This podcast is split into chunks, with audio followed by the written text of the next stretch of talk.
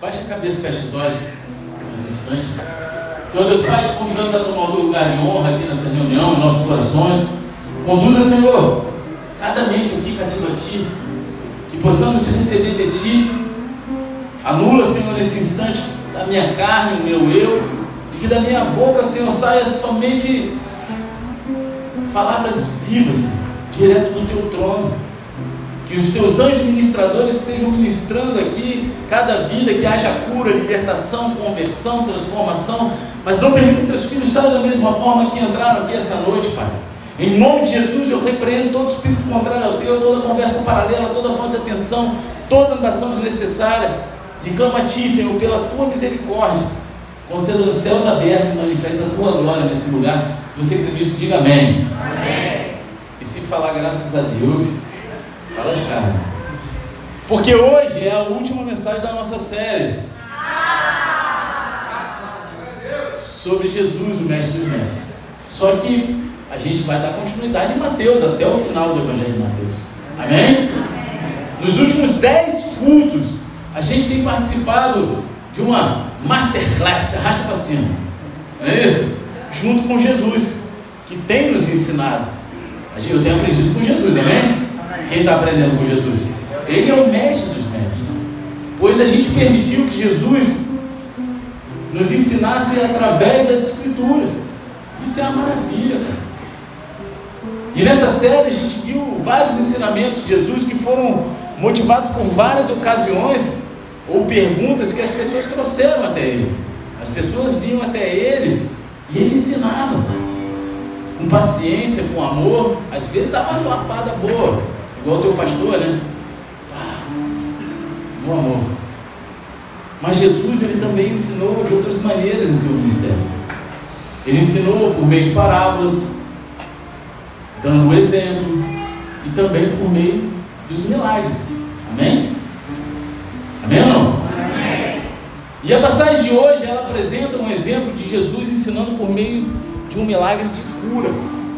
Jesus, ele, ele não ensina muito com palavras nessa passagem que a gente vai ler hoje. Ele não ensina. De fato, as únicas palavras que Jesus fala em toda a passagem de hoje são uma forma de uma pergunta. E no entanto, como a gente vai ver agora a seguir, esse milagre de cura ele forma uma conclusão adequada para toda essa parte do ensino de Jesus. E para a gente entender melhor, vou pedir para que você abra a palavra de Deus no Evangelho de Mateus, capítulo 20, Versículo 29. Quem for achando dar um eita glória bem pentecostal, se você não tiver a Bíblia, pega o carona aí na televisão. E se você não estiver achando, abre em qualquer lugar, faz cara de cachorro, mas fala assim: Meu Deus. Deus? Meu Deus. Aleluia. Quem dá mais? Cadê os crentes dessa casa? Tem mais gente do que eita glória aí. Então gente conhece esse negócio. Glória a Deus. Aleluia. Todos acharam? E diz assim: saindo eles de Jericó, uma grande multidão seguia Jesus. E eis que dois cegos sentados à beira do caminho, tendo ouvido que Jesus passava, começaram a gritar: Senhor, filho de Davi, tenha compaixão de nós. Mas a multidão os repreendia para que se calassem.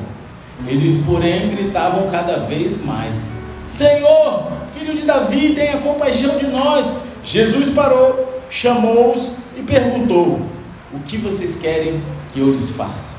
Eles responderam: Senhor, que se abram os nossos olhos. Profundamente compadecido, Jesus tocou nos olhos deles e imediatamente recuperaram a vista e o seguiram. Amém? Amém. E eu quero começar a passar a, a palavra, a mensagem de hoje, fazendo uma pergunta: O que você quer que Jesus faça por você? Você já parou para responder essa pergunta para você mesmo? Que você quer que Jesus faça por você? Porque essa é a questão que é colocada na passagem de hoje. Jesus ele para para aquele cego e fala: O que, vocês querem que eu faça?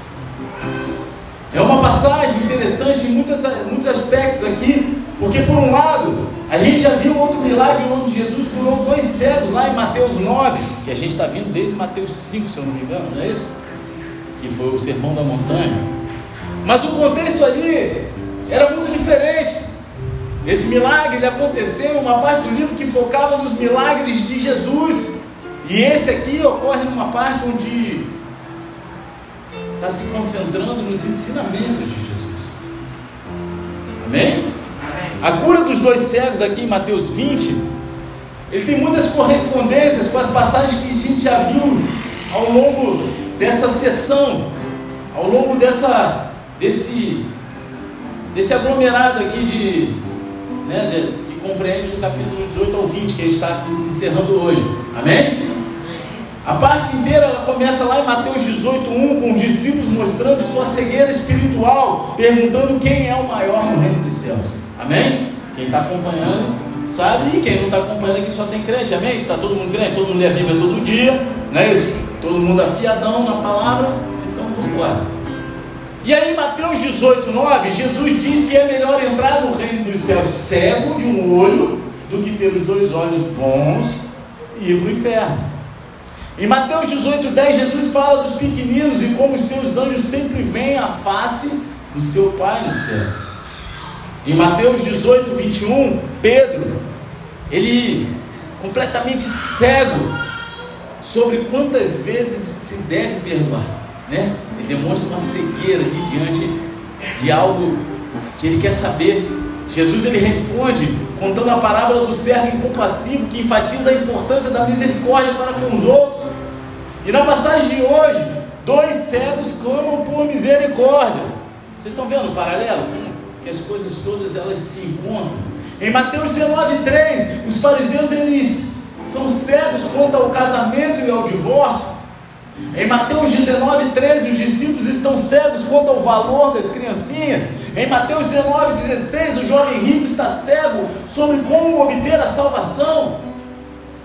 Na parábola dos trabalhadores da vinha, os trabalhadores que são contratados em primeiro lugar, eles são cegos quanto à justiça, misericórdia e a graça de Deus. Em Mateus 20, 22, Tiago e João estão cegos sobre o que significa ter os lugares mais altos do céu. Pedindo para a mamãe, mamãe, vai lá, pede lá, direita, esquerda, aqui, ah, né? Eles pedem, eles pedem para a mãe, a mãe vai lá com eles dois, né? Eles vão estar empurrando a mãe, vai, isso aí já foi no outro culto eu falei disso. E finalmente, Mateus 20, 24, a gente fecha todo o contexto, porque os discípulos eles estão cegos sobre o que significa ser grande novamente no reino dos céus. E assim, embora essa seja uma história de cura, ela está cheia de ensinamentos ricos quando comparamos e contrastamos esses dois cegos com tudo aquilo que aconteceu nas passagens anteriores e também aprendemos com o exemplo desses homens. Amém? Então, em primeiro lugar, os dois cegos que clamam a Jesus, eles não são apenas a ocasião para a passagem de hoje, mas também eles nos apresentam um exemplo de fé persistente. E é aí que a gente começa essa noite, porque quem quer ver um exemplo de fé persistente? Agora, quem quer ser um exemplo de fé persistente? Amém. Ou só metade da igreja? Vou perguntar de novo. Aqui é a igreja pentecostal, então eu estou dizendo, tu já pode fazer barulho, pode gritar, glorificar Deus. Quem quer ser um exemplo de fé persistente? Amém. Dar, dar, como é que é o nome? Se não processo, né? Então, Mateus 20, 29, 31 diz assim: Saindo ele de Jericó, uma grande multidão seguia Jesus, e eis que os dois cegos sentados à beira do caminho, tendo ouvido que Jesus passava, começaram a gritar: Senhor, filho de Davi, tenha compaixão de nós. Mas a multidão os repreendia para que se calassem. Eles, porém, gritavam cada vez mais: Senhor, filho de Davi, tenha compaixão de nós. Todo esse evento realmente ele acontece, né? No que muitos conhecem por aí como Domingo de Ramos, né? O domingo de Ramos é o domingo que antecede a morte e a ressurreição de Cristo. Amém? Na igreja católica isso é comemorado. É, o pessoal vai na missa, recebe aqueles raminhos. Amém? Amém? Amém? Então, ou seja, é uma semana antes do evento que nos capacitou a ser salvo. É esse momento aqui. No início do dia de domingo Ramos. E a gente viu que Jesus e seus discípulos eles estão se aproximando de Jerusalém. E agora eles estão quase lá, eles estão às portas de Jerusalém. Jericó fica 24 quilômetros de Jerusalém, a menos de um dia de caminhada. Só hoje de moto a gente andou 140 quilômetros. Não é isso? E de volta. E a grande multidão que o segue até aqui faz parte da multidão que o seguirá até Jerusalém no final do dia. A multidão que está aqui nesse momento é, faz parte da mesma multidão que vai estar tá lá com ele em Jerusalém no final do dia. Ao sair de Jericó, eles encontram esses dois cegos sentados à beira da estrada. E sabemos pelo Evangelho de Marcos que um deles se chama Bartimeu. Amém? Você vê lá em Marcos 10, 46. A multidão teria feito muito barulho. E eu tenho certeza que os cegos perguntavam o que estava acontecendo. Você imagina, eles vão enxergar. De repente começa aquele alvoroço, aquela barulheira, eles não enxergam. Cara, o que está acontecendo? O que está acontecendo aí? Que barulho é esse? Me fala aí, me fala aí. E quando eles ouvem que Jesus está passando, eles começam a gritar: Jesus, filho de Davi, tem compaixão de nós. Quando falam para eles, ó, cara, é Jesus que está passando aqui, aquele que cura, aquele que diz que é filho de Deus, aquele que expulsa os demônios. Ele está aqui. É isso que está fazendo o barulho todo, e a galera atrás dele. E pestanejam e começam a gritar: Senhor, filho de Davi, Então, observe em primeiro lugar que o clamor deles é um clamor por misericórdia. Eles não chamam seus méritos por todas as coisas boas que eles fizeram pelos outros Jesus, olha para nós aqui, ó. A gente guardou o sábado, ah, a gente abençoou várias vidas, ó, mesmo sendo cego, a gente já fez isso, isso e isso. Eles não, não fazem isso. Nem na igreja a gente faz isso, amém? Né? Chegando, mostrando o título, né? Só lá no mundo mar, no multiverso fazem, né? Mas aqui não. Amém? Você vê que eles não fazem isso, eles não vêm mostrando credencial, dizendo coisas boas que eles fizeram, os méritos deles, eles não apresentam uma lista de razões pelas quais Jesus deveria parar para dar atenção a eles. Não! A atitude deles não é Senhor, veja o que eu posso fazer por você. E sim, ó Senhor, eu preciso do que você pode fazer por mim. Eu estou desesperado sem a tua presença. Eu morro, eu preciso da tua ajuda. Tem compaixão de mim. E tem muitas pessoas que chegam na igreja e se acham a última Coca-Cola do deserto, insubstituíveis em seus ministérios. Meu querido, quando Deus derrubou Saúl, Deus já tinha levantado Davi. Então não se acha substituído não. Porque ele levantou os dois. Amém? E a gente não pode oferecer nada para Deus. Eu falo, cara, não faça para Deus, faça com Deus. Porque a gente precisa muito mais dele do que ele da gente. Ele usa a gente por misericórdia. Amém? Amém? E esse clamor por misericórdia é o mesmo clamor que os dois cegos que encontramos anteriormente no Evangelho de Mateus também clamaram. Lá em Mateus 9, 27 e 28 a gente vê, saindo Jesus dali, dois cegos o seguiram gritando, tenha compaixão de nós, filho de Davi. Quando ele entrou em casa, os cegos se aproximaram. Jesus lhe perguntou, vocês creem que eu posso fazer isso? Eles responderam, sim Senhor. Naquele encontro anterior, Jesus ele relacionou o clamor deles por misericórdia com fé. Amém? E é o mesmo com os dois homens na história de hoje. O seu clamor por misericórdia é uma expressão de fé. Eles ouvem que Jesus está passando e eles aproveitam o momento. É a única oportunidade da vida deles. Tanto quanto eles sabem, essa pode ser a única oportunidade da vida deles. E eles não podem perder.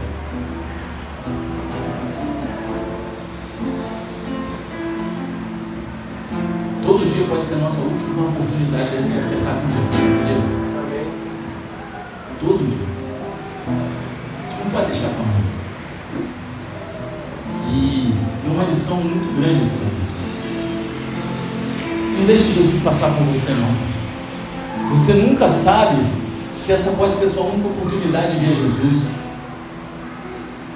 Hoje a gente estava ali de manhã. Não conta essa história não, né? Ah. Ontem, ontem, o Rodrigo viu. Ontem. A gente estava no posto ali, esperando para encontrar a galera para ir pro. café da manhã e a galera tava virada na night, né? Todo mundo chapuletando na mangaça. Aí tinha um cara lá que parecia tava vestido de, de, de, cafetão, sei lá, né? Parecia, não parecia? Né? Segurança de postigo. A camisa, a camisa transparentezinha com o cordãozão aparecendo, um blazerzinho por cima. E bebendo eu cheguei do lado dele e comecei a puxar assunto. Ele falou da minha moto, pô, eu falei, ah, não levantou a bola, agora eu vou chutar, né, mesmo?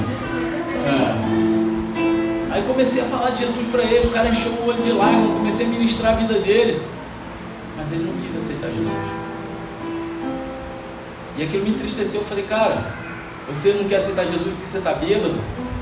Você não quer entregar a tua vida para Jesus porque você tem medo de sair daqui e continuar fazendo isso que você está fazendo? Mas não espera estar pronto não, cara. Apenas entrega a tua vida. Vai ler a Bíblia. Não porque eu tenho uma Bíblia em casa bem fechada, no momento de angústia eu, eu abro ela, Deus sempre me dá uma palavra. Eu falei, mas não seja aquele onde Deus precisa estar, e sim aquele que Deus deseja estar. Amém. Glória a Deus. Jesus ele já estava no casamento quando precisavam dele. Você está entendendo? A diferença do lugar onde Jesus precisa estar do lugar onde ele deseja estar. Ele desejava estar no casamento. Era um casamento com uma pessoa conhecida, era uma pessoa próxima dele, porque senão ele não poderia levar 12 cabeças que não era convidado. Não. É. Até quando é muito próximo, chegar com 12 na porta do casamento, ele vai xingar, vai te botar pra fora, te dar na banda, fingir que não conhece, né não? gente sabe, o bagulho é restrito. Então ele desejava estar. E eu falei isso para ele, cara, seja um lugar, cara, você tem que ler a Bíblia todo dia, você tem que gerar um ambiente. Você nunca sabe quando vai ser o último dia. E ainda assim o cara com o coração duro. Ele falou, vou fazer isso que está mas eu não quero fazer essa oração hoje. E me entristeceu o coração. Aí eu falei, eu posso orar por você assim mesmo? E ele deixou orar. Que nem ateu nega oração, não é isso? Mas a oração que eu faço para Deus é diferente. Sabe como é que é a oração que faz para Deus? Vou falar no canal.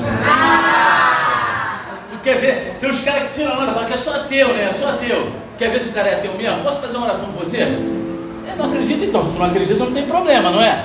Aí o cara vai falar, é. Aí tu mete a mão no cabeção e fala que assim, o Senhor, meu Deus, te amaldiçoe com toda a sorte de maldição. O cara vai tirar com a mão da cabeça na hora. Tu fala, ué, tu não acredita? Por que, que tá com medinho? Já fiz isso e funcionou, tá? Mas teve um que não funcionou não, o bicho era teu mesmo. Mas aí depois Deus quebrou e aí procurou, aí outra história. Né? Já falei essa história várias vezes aqui. Então, cara, eu orei pelo cara, meu clamor fosse. Eu orei por ele ali, cara, eu pedi Deus, envia o Espírito Santo, toca no coração dele, que ele possa te conhecer, que ele possa ter sede de ti, que ele possa ter um encontro contigo. Tá entendendo? Aí falei para ele aparecer aqui na igreja. Sabe se essa vai ser a tua última oportunidade de viver a vontade do Pai. Nenhum de nós tem direito ao amanhã. Tem, cara. A gente não merece nada. E é por isso que a Bíblia diz que hoje é o dia da salvação. É hoje.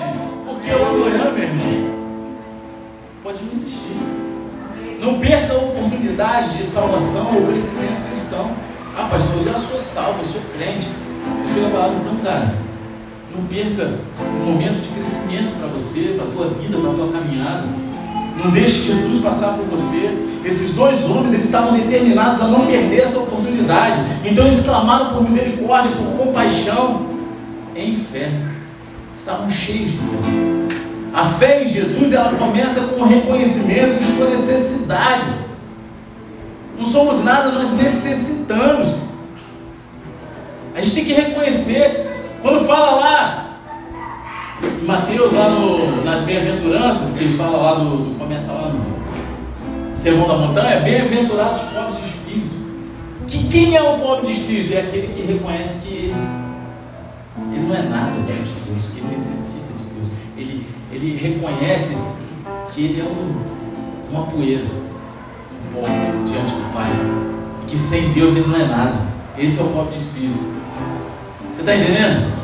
Bem-aventurados os pobres, porque deles é o reino dos céus. É para aqueles que reconhecem que precisam, que reconhecem a necessidade de Deus. Ser pobre de espírito é ter um senso de seu próprio pecado e indignidade diante de Deus. É você saber que você é pecador, que você é indigno de Deus, mas Ele assim mesmo, Ele te ama. E pela graça e misericórdia dele, Ele quer te salvar. Ser pobre de espírito é ter um senso dessa necessidade. Ser pobre de espírito significa que você está confiando na misericórdia de Deus e não no seu próprio mérito. Eu sou o vice-querubim da guarda real de Israel. Meu irmão, chega lá no céu, acabou isso. Lá no céu ninguém vai me chamar de pastor Fernando. Mas a cobrança lá em cima das minhas costas vai ser maior, né? Porque a mim foi confiado mais coisas. Você está entendendo? O mérito não é meu. O mérito não é do Heber, não é do Diego, não é É Deus que capacita, é Deus que faz. Se a gente não reconhecer que a gente necessita de Deus, que a gente é dependente dele. Esses dois cegos, eles conheciam muito bem a sua necessidade. Você sabe qual é a tua necessidade diante de Deus? Eu sei qual é a minha. Todos os dias eu coloco diante de Deus. Eu não sei o dia de amanhã. Talvez você faça assim, pô, esse pastor é um aluno. Cara, mas eu todo dia, ainda mais dia que eu pego a estrada. Eu amo pegar a estrada. Mas eu, quando eu saio, eu, posso não voltar, não é?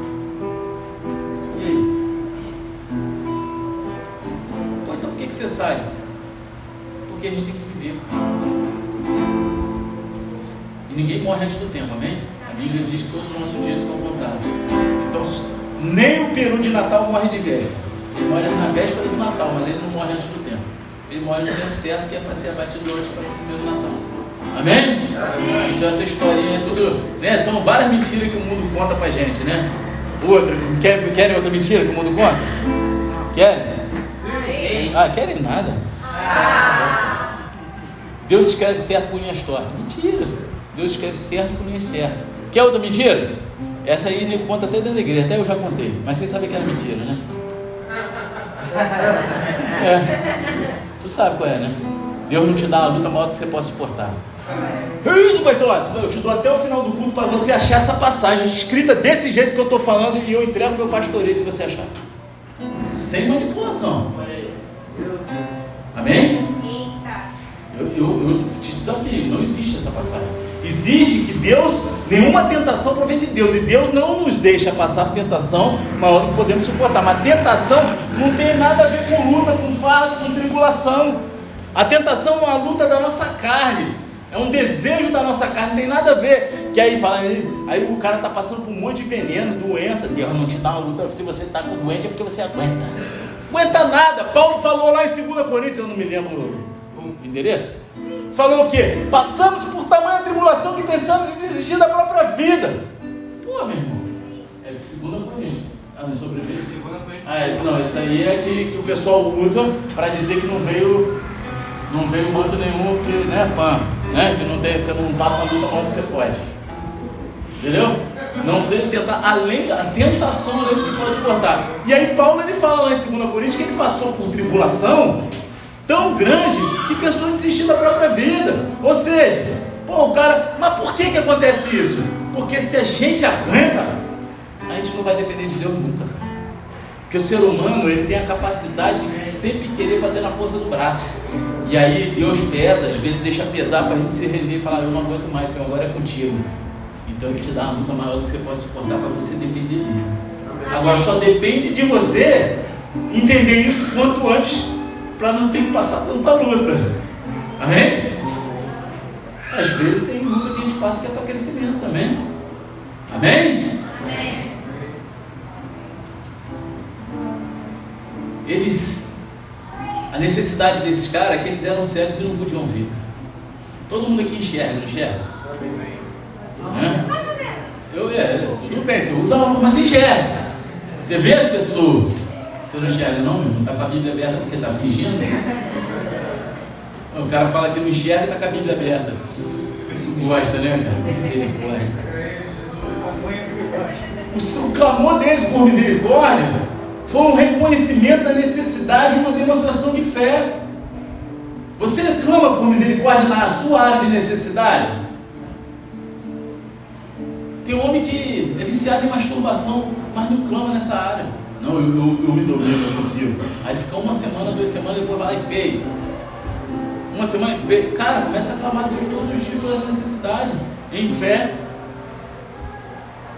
Tem mulher que ama um cartão de crédito. Peia, pô, peia, peia, pá! Olha aí. Aí no final do mês, meu irmão, repreende o demônio da, da, da, da, da fatura toda, né? Você vai repreender? É o devorador, né? Meu irmão, é? começa a botar diante de Deus, Deus, começa a clamar. Cada um tem uma necessidade, não estou contando coisas assim, corriqueiras, mas cada um sabe a sua. Então coloca, não adianta você. É o que eu vivo falando aqui, cara. Ninguém vai no hospital com o braço direito quebrado, esconde o braço direito e fala, eu estou com um problema no braço esquerdo. Mas o crente tem a capacidade de fazer isso diante de Deus, cara. Na igreja diante de Deus. Um pastor, então, nego, ama esconder o problema. Só que eu não sou Deus, não, meu irmão. Pode esconder de mim, mas Deus está vendo. E tu acha que não está, mas ele está lá. E tu está escondendo. Aí ele vai chegar em você igual ele chegou para Adão. Aí você, Adão, nuzinho achando que estava, né? Escondido de Deus. E ele, não adianta, cara. Então a gente tem que reconhecer, cara. Reconhecer a nossa necessidade é o primeiro passo. Clamar por misericórdia é um bom começo. Mas a verdadeira fé, ela passa do problema para a solução. Amém. E assim, esses dois homens não apenas clamaram por misericórdia, eles invocaram Jesus como Messias, o Senhor. Porque quando eles ouviram que Jesus estava ali, passando naquele lugar, eles gritaram: Jesus, Senhor, filho de Davi, tem compaixão de nós. A expressão filho de Davi é outro nome para o Messias. Porque quando o Messias viesse, ele viria da linhagem de Davi. Amém? E assim, filho de Davi era uma forma popular de se referir ao Messias. Então eles estavam reconhecendo. Estavam reconhecendo o ministério messiânico de Jesus. E de acordo com o Antigo Testamento, quando o Messias viesse, uma das coisas que ele faria era abrir os olhos dos cegos. E aí a importância de você conhecer a Bíblia de você conhecer a palavra. Esses caras conheciam o Antigo Testamento, que era a Bíblia deles, né? Tem até um livro que fala a Bíblia que Jesus lia. Já viram esse livro? Leia. A Bíblia não tem ali não, né? Eu vou achar lá em casa, eu acho que eu tenho lá em casa, eu vou trazer para cá ler. A Bíblia que Jesus lia. Eles viviam no Antigo Testamento, cara. É que nem eu falo aqui, não vou falar não, tem nada a ver com essa pregação. É que nem quando eu falo aqui, que aquela mulher do fluxo de sangue, ela vai e encosta, eu já falei isso milhões de vezes, quem vive aqui está cansado de ouvir essa história, cara, mas é algo que, quando Deus me revelou isso, eu me senti especial diante de Deus, né? Eu falei, caraca, sou especial. é, meu irmão. Porque, cara, aquela mulher, vamos lá, o panorama, ela estava impura, porque ela estava sangrando, não é isso? E ela não podia tocar em Jesus, ela tocou na orla do manto. Só que a orla do manto de Jesus, para aqueles que conhecem a cultura judaica, sabem que os judeus usavam e usam um tal do, do manto chamado talit. E esse talit que os judeus usam tem uns curtinhos, eu tenho uns mais, eu tenho um mais curtinho que eu uso para fazer casamento. Mas eles, os judeus ortodoxos, inclusive Jesus, que era judeu, é judeu amém? amém. Usavam um longão, vai até os pés.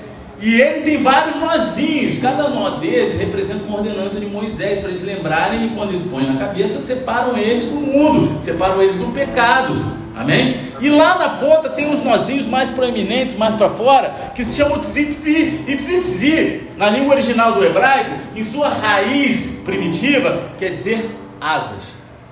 Pô, onde esse pastor quer chegar? Tá bom, aquela mulher, ela leu Malaquias 4.2. Põe aí para mim, por favor. Xaramanaia. Fê! Olha aí.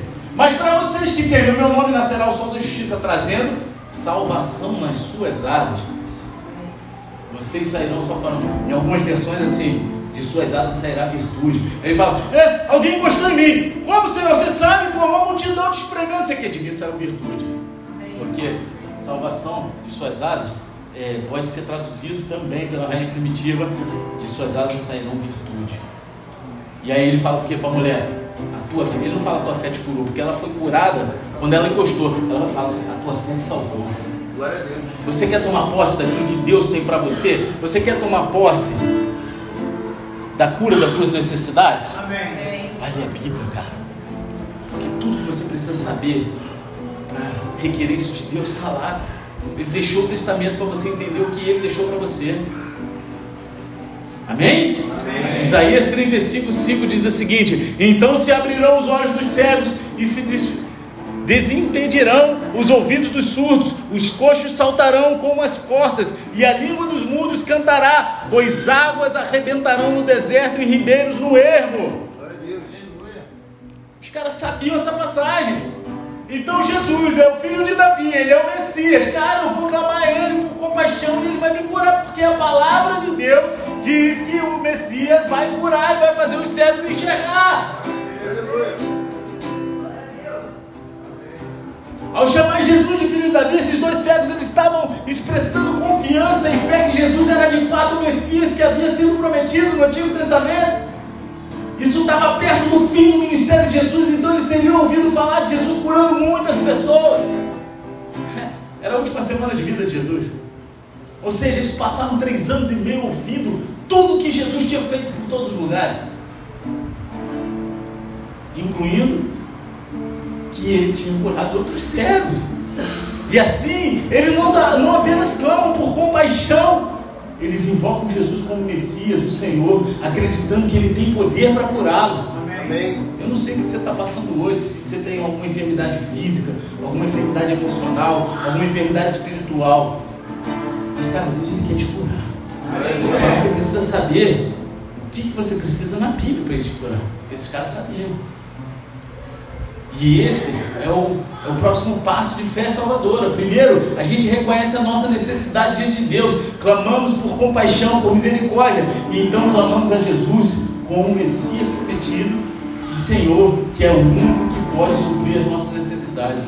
Só Ele. Só Ele. Se você não é feliz sozinho com Jesus, você não vai ser feliz casado. Sabe aquela pessoa que, não, eu quero um camelinho para me tirar do deserto, porque cansei de ficar só sabe? Estou no deserto, pastor. Quero um camelinho para me tirar do deserto. Que é o pensamento do crente, pensamento carnal. Mas, meu irmão, se tu não consegue ser feliz sozinho, tu nunca vai ser feliz com ninguém, nem fazer ninguém feliz. Aí vai começar a rir, a outra vai passar mal, faz isso não. olha lá, lá, proíbe, misericórdia. Olha.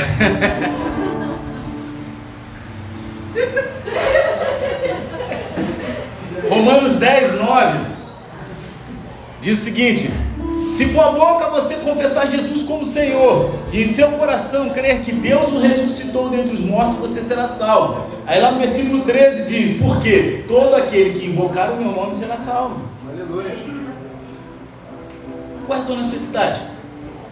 O que, que, te impede de alcançar a salvação? E não vem com essa religiosidade de falar, eu me converti, eu aceitei Jesus, eu sou salvo. Cara, se você sai aqui na segunda-feira e tasca lá no. Sabe naquelas abinhas que tem do lado, dos pandeirão? Né? Não precisa falar mais, né? Sabe? Os homens sabem o que eu estou falando, né? Dos pandeirão? Aquelas mulheres com pandeiro pro alto. Aí, pô, tu acha que tu é salvo fazendo isso? Ah, mas depois me arrependo. É, arrependimento é remorso. Você está entendendo? Cada um tem uma dificuldade, cara. Então começa a botar a tua dificuldade para isso, tem o NV. O NV toda sexta-feira aí. Para você partilhar. Porque a palavra diz que a gente tem que confessar. Você está entendendo? Esses dois servos, eles clamaram por compaixão, por misericórdia. Eles invocaram Jesus como Messias do Senhor. Então eles também perseveraram através dos obstáculos. Porque, meu querido, vai ter obstáculo. Vai ter um monte de gente dizendo que está bitolado, que é isso, que é aquilo, mandando tu calar a boca, falando um monte de besteira para tu. Mas e aí, tu vai paralisar? Vai virar o crente 007. Não, com essa galera que eu vou parar de falar com Sabe aquele cara que chega do lado petista, fala que é petista, chega do lado do cara que é bolsonarista, é bolsonarista, chega do lado do flamenguista, fala que é flamengo, do lado do tricolor, ele é tricolor, porque ele quer falar o que os outros querem ouvir. Porque ele não quer ter que bater de frente com os obstáculos. Ele não quer ter que ter confronto. E meu querido, crente que não gosta de confronto, em primeiro lugar, não é crente. E segundo, se tiver no bola de neve, está na igreja errada. Porque bola de neve é igreja de confronto. A palavra de Deus nos confronta. Eu não estou mandando ninguém embora, não. Estou querendo que você Comece a aprender a confrontar e ser confrontado. Que faz, é diferente de afronta. Afronta é para matar, é para machucar, é para tripudiar. Agora, confronto é amor. Porque a palavra de Deus nos confronta. Então, pô, Deus nos ama ou não? Sim ou não? Sim. Olha aí, fiquei até com medo.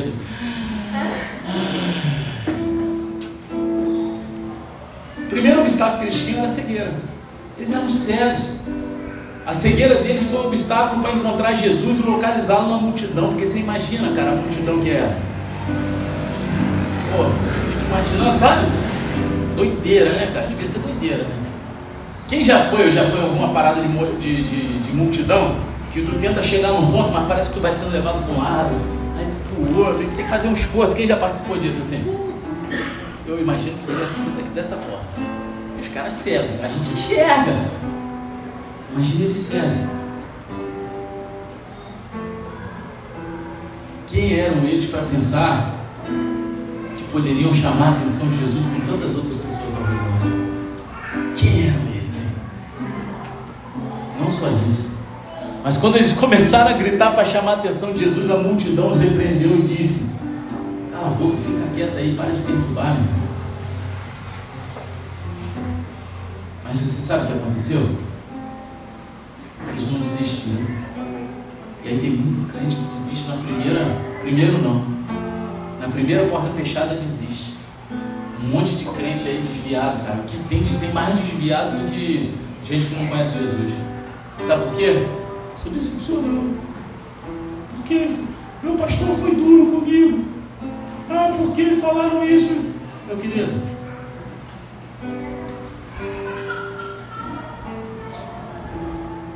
vai se curar, cara. Vai se depender de, de Jesus. Sabe? Primeiro obstáculo, primeira pancada, tu abandona a fé. Ah não, eu não abandonei minha fé, eu sou da igreja de Cristo em casa. A Bíblia dá uma te dá todo, toda a condição de viver isso, né? A Bíblia não fala que a gente tem que congregar, que somos muitos membros de um só corpo. Não, não fala nada disso, né? Acho que é só a minha Bíblia. É, é porque essa galera vive no universo. A multidão disse para eles ficarem calados e eles gritaram ainda mais alto, cara. Se te mandarem calar, grita mais alto, cara. Aleluia. Se o diabo quiser te calar, chuta que é macumba. Dá-lhe um bico na cara do capeta compra um sapato bem bonito para pisar na cara dele com estilo, meu. Tá ligado? Não é não? Compra aquela bota bonitona. Para que isso? Para pisar na cara do capeta com estilo que ele não vai me paralisar, meu. Pisa. Sabe, vai parar.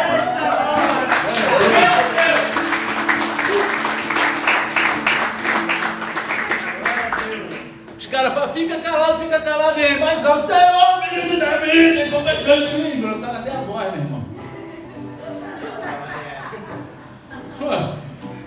Eles perseveraram através dos obstáculos, cara. A Bíblia diz que a verdadeira fé salvadora é uma fé perseverante. Lucas 18:1 fala o seguinte: Jesus lhes contou uma parábola para mostrar que deviam orar sempre e nunca desanimar. Meu irmão, eu já contei aquela piadinha, aquela historinha do céu, né? Pá, do, do, inferno, que o diabo fez um leilão lá com as coisas que ele tinha lá no inferno. Já contei essa piada aqui? Não? Ah, mas não dá tempo de contar. A pastora vai me bater, cara. Eu não vou, eu vou contar a piada do cavalo, esse cara estragou a piada. Quem contou essa pra ele? Eu não vou contar não, cara, porque essa estragou a piada, não estragou? Eu tive que ensinar ele a contar para ele contar de novo o cara rir. Mas a, essa piadinha é o seguinte: o diabo, não é do cavalo, não, é do diabo. O diabo foi e fez um leilão. Aí o diabo fez um leilão lá no inferno, né? Tava precisando de dinheiro, isso não é novidade. Lá no inferno ele vive sem dinheiro, né? E, pô, Deus é dono de todo ouro, toda prata, ele não deixa pingar nada lá, meu irmão. Então ele vive passando necessidade. Ele vive passando necessidade. Aí, pô, tava um momento de recessão direto, né? Pô, muita gente se convertendo, o bagulho ficou doido. Aí ele começou a leiloar as armas que ele tinha, né? Aí, pô, foi uma galera lá, os endemoniados para comprar as armas, né? As armas do inferno. Aí, vamos lá, vamos lá. Aí, o que, que é isso aqui? Aí, pô, isso aqui é. Aí foi falando das armas, né? Um monte de coisa ruim aí, que eu não me lembro. Aí tinha uma escondidinha lá no canto, né? Pá, intocada. E aquela lá? Ah, aquela lá para vender é muito caro. O cara conta, ah, você não tem dinheiro não, mas todo dinheiro do mundo. Mas por que, que, que ela tem tão especial? Essa aí é o desânimo. Essa arma ela acaba com qualquer um. Que tem de ex-crente, se é que pode ter isso, ex-cristão, diz, ah, eu desanimei, decepcionei. O cara desanima. Sabe? Vai orar, cara. Quando você ora, você se enche, o desânimo não entra. Você pode ver, Cara, se você se forçar a orar, você manda embora o desânimo. O desânimo pode até querer bater na tua porta, não sei o quê. Joelho no chão, começa a clamar. Põe aquela música que mexe com as tuas emoções. Deus não age é, através da tua emoção, não. Mas ele, né, ele não age na tua emoção, mas ele age através das tuas emoções, não é isso? É, você me confunde, mas você entendeu o que eu quero falar, não é isso? Ele não precisa da tua emoção para agir, mas ele age através das tuas emoções, amém? Então vai lá, põe aquela música. Põe aquele louvorzão maneiro, vai lá, começa a clamar, chora na presença de Deus, e aí vê se você vai ficar desanimado. É igual aquele meme, um monte de gatinho indo para oração, é o leão voltando da oração. É. Meu irmão, vai orar. Jesus falou.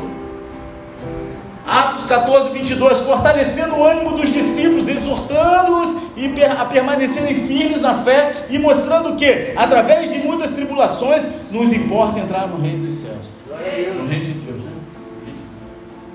Cara, e nego quer.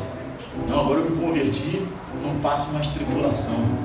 Porque Deus não me dá uma tribulação mais que eu posso suportar, mentira. Não conta essa lorota mais não. Alguém achou aí? Eu nem procuraram, né? 2 Coríntios 1, 8. Não. Não. Está dizendo que não passa por luta maior ou é tentação? Graças a Deus. Leva ele lá para a sala de intercessão. Leva ele. Te amo, tá, cara? Te amo. Glória a Deus. E esses dois cegos, eles demonstraram fé persistente. Eles clamam por misericórdia, por compaixão. Eles invocam Jesus como Messias, o Senhor. E eles perseveram através do obstáculo. Então, cara, sai daqui entendendo uma coisa. Pode se levantar tudo contra a tua vida, contra o teu ministério. Mas, cara, não é para você paralisar, é para você crescer. É para você se render a Deus. Então, como que Jesus responde à fé desses dois homens? Tem um pregador que fala que Jesus era sarcástico, né? Jesus sabia de todas as coisas, meu Deus, ele sabia que os caras queriam. Mas ele pergunta, mas não é que ele seja sarcástico. Ele quer que você exponha as suas necessidades para ele. Quem é pai aqui?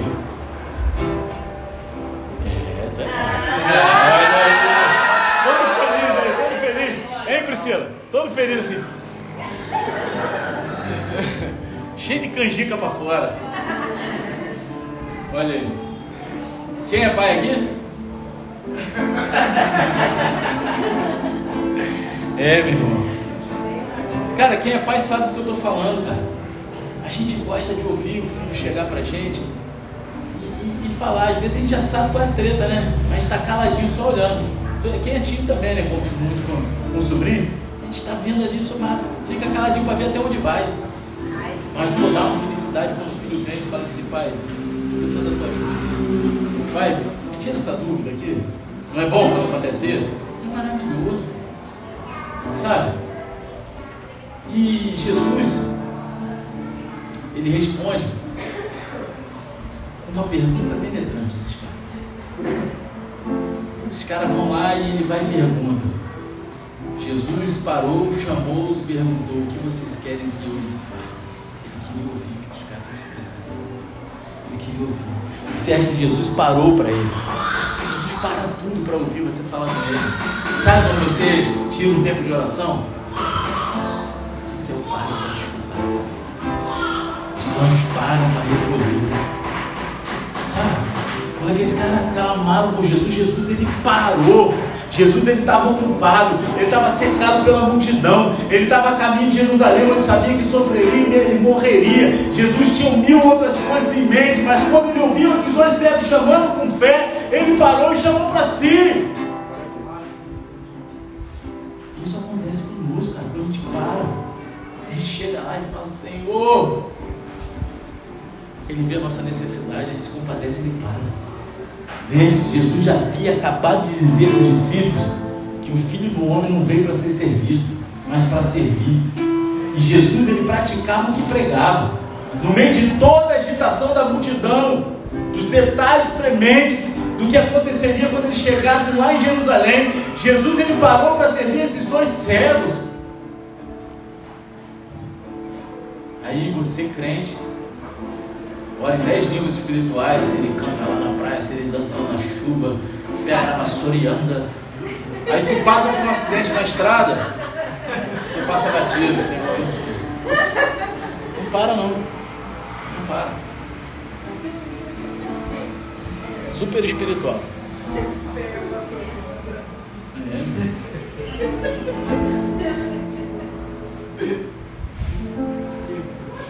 Jesus, ele, ele, Jesus não é mais ocupado que a gente? Hã? Por que, que a gente não tem um tempinho para parar às vezes? Não, não, meu irmão. Não tem essa. Para. Ora. Ah, mas aí o bombeiro, meu irmão, pelo menos tenta. Se o bombeiro chegar para você e falar, mete o pé, tu dá uma rajada de glória no ouvido dele e vai. E tu vai embora. É isso? Tu fez a tua parte. Os crentes já tudo chamar de maluco mesmo, é só mais um maluco. Não é? Jesus ele nunca está ocupado demais para você quando você ama. Nunca. Jesus ele parou, chamou os caras para si e desenrolou o manto. O chamado evangélico da salvação, ele ainda é divulgado hoje. Se não responde? Quantos perdem tudo o que Jesus tem para eles. Jesus ele parou e o cara. Jesus chegou lá e E quantas vezes aí invertendo o jogo né, que eu estou agora? Quantas vezes a gente é chamado por Jesus aí para fazer alguma coisa, para ir até ele, para não sei o quê, e a gente faz o vídeo mercador. E aí Jesus parou, chamou e falou: O que vocês querem que eu faça por vocês? A pergunta de Jesus ela contrasta fortemente com a pergunta do jovem rico no início do Evangelho de Mateus, quando ele perguntou a Jesus: Que coisa boa devo fazer? Né? Ora, um homem aproximando-se de Jesus perguntou: Mestre, o que devo fazer de bom para obter a vida eterna? Não é isso? Mateus 19, 16. O que farei de bom? O jovem rico, ele estava preocupado com o que ele poderia fazer para obter a vida eterna. Jesus, ele vem até nós e pergunta: O que, que você quer que eu faça por você? Você entendeu? Quem está aqui comigo diz amém. amém. Não é sobre o que podemos fazer por Jesus, é tudo sobre o que Jesus pode fazer por nós. A gente não vai fazer nada por ele. Por isso que eu falo: se tu está no teu ministério para Jesus, Estou fazendo para Deus. Pega. Faz não. Melhor fazer com Deus. Quem faz para Deus cansa. Deus ele não quer trabalhador de carteira assinada que bate ponto por obrigação. Ele quer aquele que, que, tá, vai lá e está junto. Você, é, quem é casado aqui? Vai entender a diferença do que eu vou falar. Sabe quando o marido ou a esposa faz algo para você? É bom pra caramba, não é? Mas quando ele faz com você, não é melhor? Né? Quando você tem a tua família do teu lado e você faz junto. Eu tenho um videozinho do, do Davi, com dois anos, né? Fazendo a mamadeira. Cara, sujou tudo, cara. Sujou tudo. Mas como foi gostoso fazer aquilo com ele e ele fazer comigo? Sabe? Que parada maneira. E eu contando, ele botava só metade, depois eu tinha que ficar gravando para botar mais. Mas, cara, momento que é inesquecível, mais porque dele, né, cara? Não gravar. Fazer com é melhor do que fazer para. Só que Jesus ele quer fazer algo nós. E na verdade ele já fez lá na cruz. Mas ele ainda assim continua querendo fazer algo por nós. Então não é sobre o que a gente pode fazer para Jesus ou por Jesus, é tudo sobre o que ele pode fazer por nós. Jesus disse ao jovem rico que guardasse os mandamentos. O jovem rico disse: Eu guardo todos eles. Eu sou o cara. Eu sou o vice-querubim da guarda real. Jesus disse: Ama o seu próximo como a si mesmo. O jovem rico disse: Sim. Jesus chamou e blefou com ele. Né? Ele falou assim: Meu irmão, então vai lá, vende os teus bens e dá aos pobres. E aí ele segue. E aí, quando o jovem rico percebeu que ele não podia, ele foi embora triste. Quando o jovem rico percebeu que ele não podia abrir mão das coisas que ele tinha por Jesus, ele foi embora triste. O jovem rico perguntou: Que coisa boa devo fazer? Mas ele estava cego para o verdadeiro significado dos mandamentos e estava cego para a profundidade do seu próprio pecado. Quando se trata de salvação, a pergunta certa não é o que você pode fazer por Jesus, mas o que Jesus pode fazer por você. A pergunta de Jesus aos cegos aqui também contrasta com Tiago e João, que disseram a Jesus: Olha, a gente quer que você nos faça um favor. Né? Que a mãe deles foi lá e falou assim: Ó, Jesus, você faz um favor? Se eu pedir um favor, posso pedir um favor? Né? Manipulando, né? a gente viu isso na outra pregação. Vai lá no Spotify, que é irmão Fernando Romero, e outro que tá lá. Aí, pode pedir um favor? Tiago e João sabiam o que queriam e tentaram manipular Jesus para que Jesus desse para eles o lado esquerdo e direito do trono, lugares mais altos do céu. Mas como a gente viu no culto passado, seus motivos eles estavam errados. Eles estavam pedindo poder para si mesmo e não para servir os outros. Tiago e João eram os dois verdadeiros cegos nessa parte da Escritura. Eles não sabiam o que estavam pedindo. Cegos para a sua missão, cegos para o verdadeiro significado da grandeza, cegos para o seu egoísmo e seu pecado. Será que a gente muitas vezes está assim diante de Deus? A gente está cego para a nossa missão? A gente está cego para os nossos pecados? E voltando à passagem de hoje, Jesus ele pergunta aos dois cegos que clamam por misericórdia: o que vocês querem que eu lhes faça? É uma pergunta penetrante porque ela vai revelar os motivos e os forçará a pensar sobre o que eles realmente querem de Jesus. E vocês já pensaram? Porque eu perguntei isso lá no início: o que vocês querem de Jesus? Vocês conseguiram entender o que vocês querem de Jesus? Só que antes de chegarmos a essa resposta, a gente vai fazer uma pausa e refletir como você responderia? Fala para mim. Não precisa falar não, tá? Só pensa. Só vai virar uma loucura. O que você quer que Jesus faça para você? Não é uma questão teórica. Jesus, ele está vivo. Ele ressuscitou ao terceiro dia. Amém. E ele vive. Glória a Deus. Essa é a palavra dele. E Ele está falando diretamente com você essa noite. Ele quer que você seja específico no seu pedido. O que você quer que Jesus faça por você essa noite? O que você precisa que Jesus faça por você? É uma das perguntas mais importantes que você pode responder.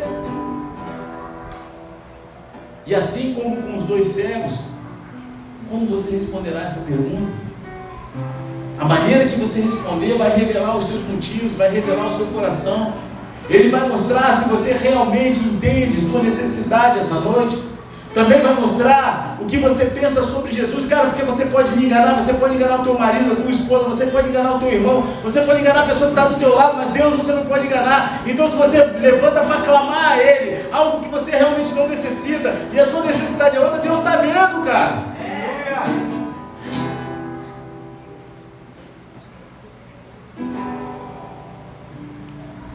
Se você pedir algo pequeno trivial, isso vai mostrar que você tem uma visão pequena de Jesus.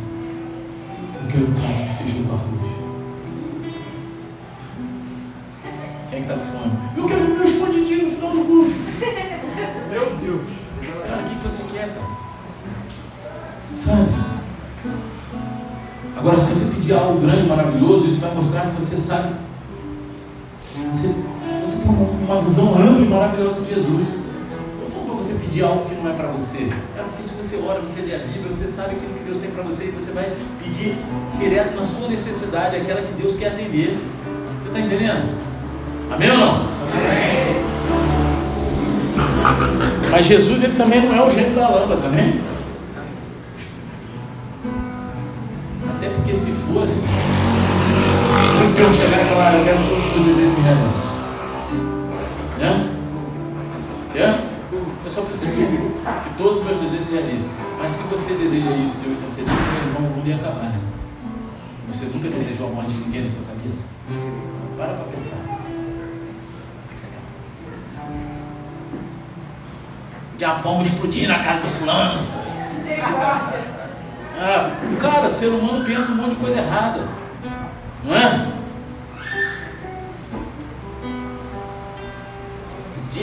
Acontecesse assim, vai ver o que é bom para tosse. O que é bom para tosse é xarope, meu querido.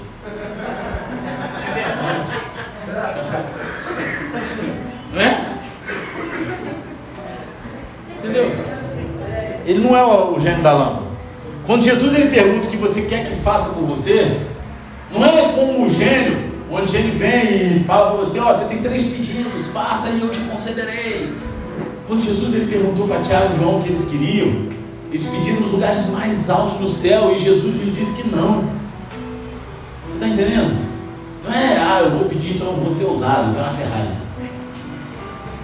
E quando eu sair da igreja da minha Ferrari, tem que falar com o meu nome. Mas eu pedi com fé, mas você pregou e não aconteceu. Jesus não é um gênio, uma garrafa. Ele é o rei do universo. Amém. Que significa que você não você não pode pedir com incredulidade. Você não pode pedir com motivos ruins. A sua motivação não pode ser torpe. Amém? Amém. Você não pode pedir contrário ao nome de Jesus. Você não pode pedir contrário à vontade de Deus. E aí vem, qual é a vontade de Deus para a tua vida, cara? Você sabe. Descubra correndo, Você está entendendo? A vontade de Deus para a minha vida é que eu permaneça aqui em Búzios e com esse ministério de pregadores do asfalto, cara, que eu amo.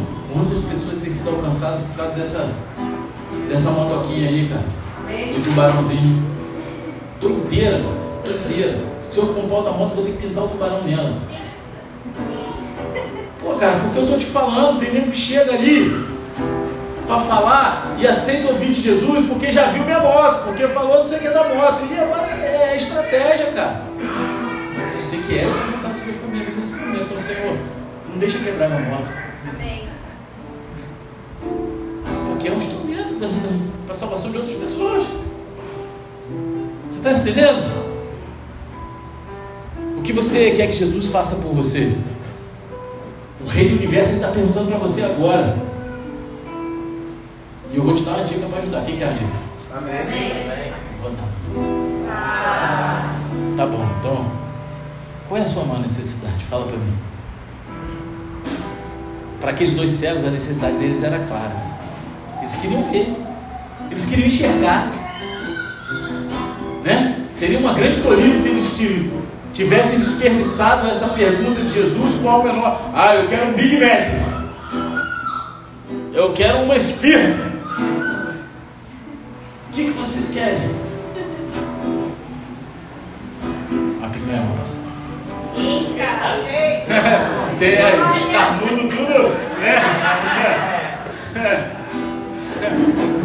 Cervejinha, ainda mais com o preço da picanha, né? Pô, é um milagre, meu irmão. Você tá entendendo? Ah, eu quero um copo de pão de queijo com açaí. Tem gente que gosta, eu gosto. Pão de queijo com açaí é bom, né? Escolha perfeito, pô, é bom, fica alimentando. Delícia. Tá 25 quilos até dezembro. Ou então tem, tem crente que vai falar assim, ah, eu quero ganhar na loteria, mas sem jogar, porque eu sou crente e não jogo. Essa é uma fé, né? Ganhar na loteria sem jogar, meu irmão.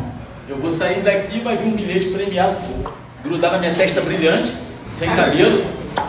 Aí eu vou pegar. Ganhei. Seria um grande desperdício, que todo o dinheiro da loteria ainda assim não poder enxergar, não é verdade?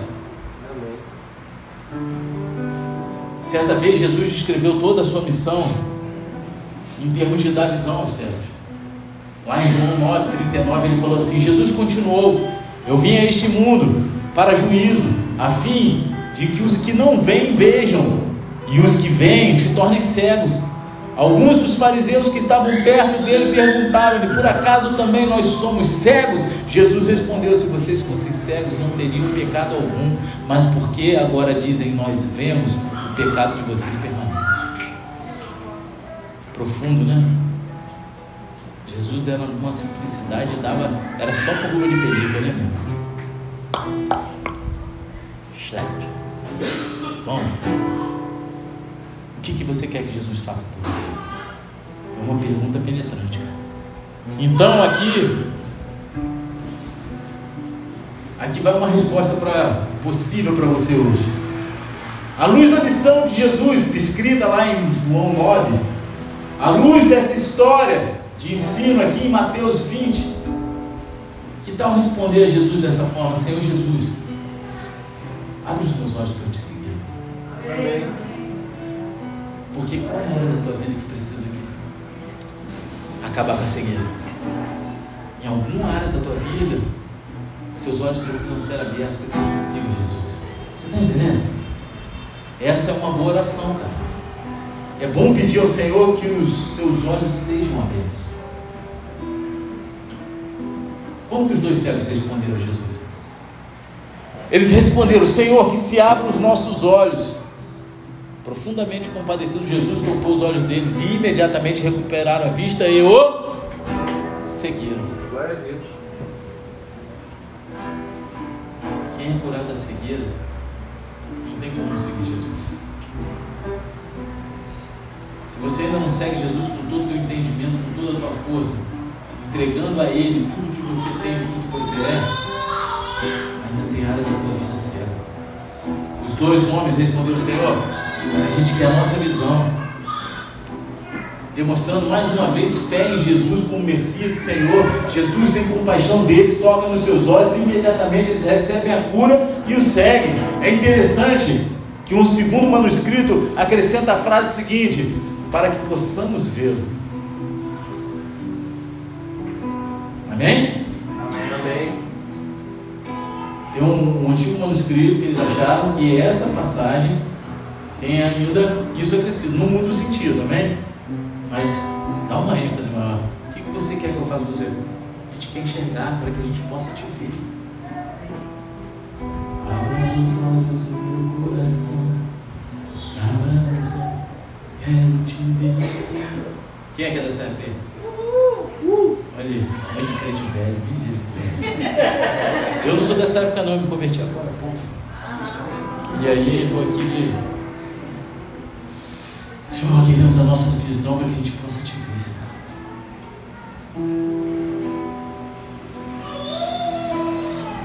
A gente não, não sabe se faz parte do texto original ou algum escriba acrescentou, mas isso nos lembra que a primeira pessoa que os dois cegos teriam visto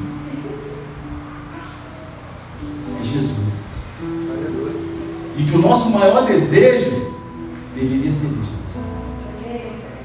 Então, no nível físico, os dois homens disseram a Jesus: Nós queremos ver. Eles demonstraram fé em Cristo, eles receberam a visão e o seguiram.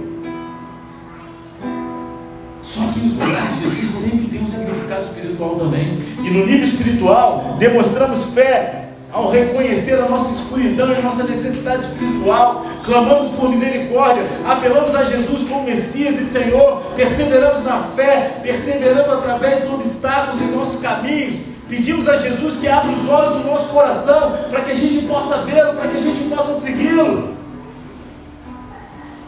Essa frase, os olhos do seu coração, vem de uma oração em Efésios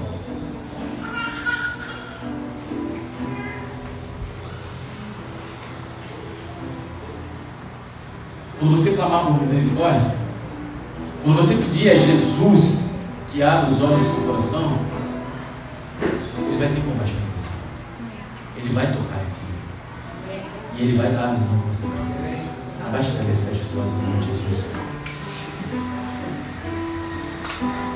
Existe um ditado que diz: pior cego é aquele que não quer ver. Será que é você essa noite? Porque cada um de nós sabe onde é a nossa cegueira. Cada um de nós sabe onde a gente precisa enxergar. E se você não clama a Deus por essa área, você está como esse ditado: observa o que não quer ver. Então, cara, sabe que somente Jesus pode te salvar dos teus pecados. Somente Jesus pode abrir os seus olhos cegos e te ajudar a ver. Você precisa acreditar na promessa de Deus. Se você confessar com a sua boca que Jesus é o Senhor e crer em seu coração que Deus o ressuscitou, o ressuscitou dentre os mortos, você será salvo. Pois todo aquele que invocar o nome do Senhor será salvo. E se você é um cristão essa noite, você também precisa ter os seus olhos abertos para que você conheça a esperança para a qual Ele te chamou, as riquezas de sua gloriosa herança nos santos e seu incomparavelmente grande poder para nós. Quem acredita nisso Quando você vier a Jesus crendo, Ele vai te salvar dos seus pecados. Ele vai te dar uma nova vida e um propósito. Ele vai abrir os olhos do seu coração para que você enxergue a bondade e a graça dele. Ele vai te colocar no caminho para o céu, onde um dia você o verá face a face. E o que pode ser melhor do que ver Jesus face a face? Que glória vai ser isso, né? Jesus ele pergunta para você à noite, essa noite, o que você quer que eu faça por você? Que melhor resposta você tem do que abre os olhos do meu coração, Senhor, para que eu te veja, eu te siga. Fica de pé, igreja, os olhos fechados ainda. Eu quero fazer duas orações. A primeira oração que você entrou aqui, repente pela primeira vez hoje, mas essa noite você entendeu que você precisa entregar a sua vida para Jesus. O primeiro passo para abrir os seus olhos é entregar e confessar que Jesus Cristo é o teu único Senhor e Salvador. Se você nunca fez essa oração, nunca entregou a tua vida para Jesus, mas essa noite você quer confessá-lo como seu único Senhor e Salvador, coloca a tua mão no teu coração e repita essa oração comigo. Senhor Pai, me perdoa por todo o tempo que andei longe de ti. Mas essa noite eu entrego meu coração no teu altar e reconheço que Jesus Cristo, aquele que morreu na cruz por mim, e ao terceiro dia ressuscitou, é o meu único e suficiente Senhor e Salvador. Pai, escreve meu nome no livro da vida e me conduza até a eternidade. Em nome de Jesus. Amém. E amém. Continua com a mão no teu coração, Senhor Deus Pai. Apresenta essas vidas entregaram a Ti, confessaram teu senhorio, Senhor. Livre de toda a retaliação do inferno. Coloca os teus santos acampados ao redor deles, Senhor. Pai, cura a cegueira espiritual deles, que eles possam te ver, Senhor. Que eles possam enxergar o teu propósito. Em nome de Jesus, Pai. Que eles venham, Pai, seguir caminho da tua retidão, se eles vierem para a esquerda nem para a direita, Senhor. Oh, Pai, em nome de Jesus, que eles possam ser a essência do teu amor por onde eles passarem. Que eles possam ser um com a tua igreja e contigo. Pai, que eles sejam teu corpo nessa terra enquanto eles viverem no grande dia. Eles possam dizer, como Paulo falou: combati o bom combate, acabei a carreira e guardei a fé. Em nome de Jesus. Amém e amém. Eu quero fazer mais uma oração. Essa oração é com você que está aqui dentro. Você já caminha no Evangelho, talvez você durante muito tempo, até começar essa pregação, você se achava um príncipe Você achava que não precisava de nada, mas Deus ele falou com você essa noite e você sabe que hoje você precisa ser curado de uma cegueira que tem paralisado o teu ministério e o propósito de Deus na tua vida. São coisas que talvez sejam pequenas, talvez grandes. Você e Deus sabe. Mas Ele está aqui essa noite perguntando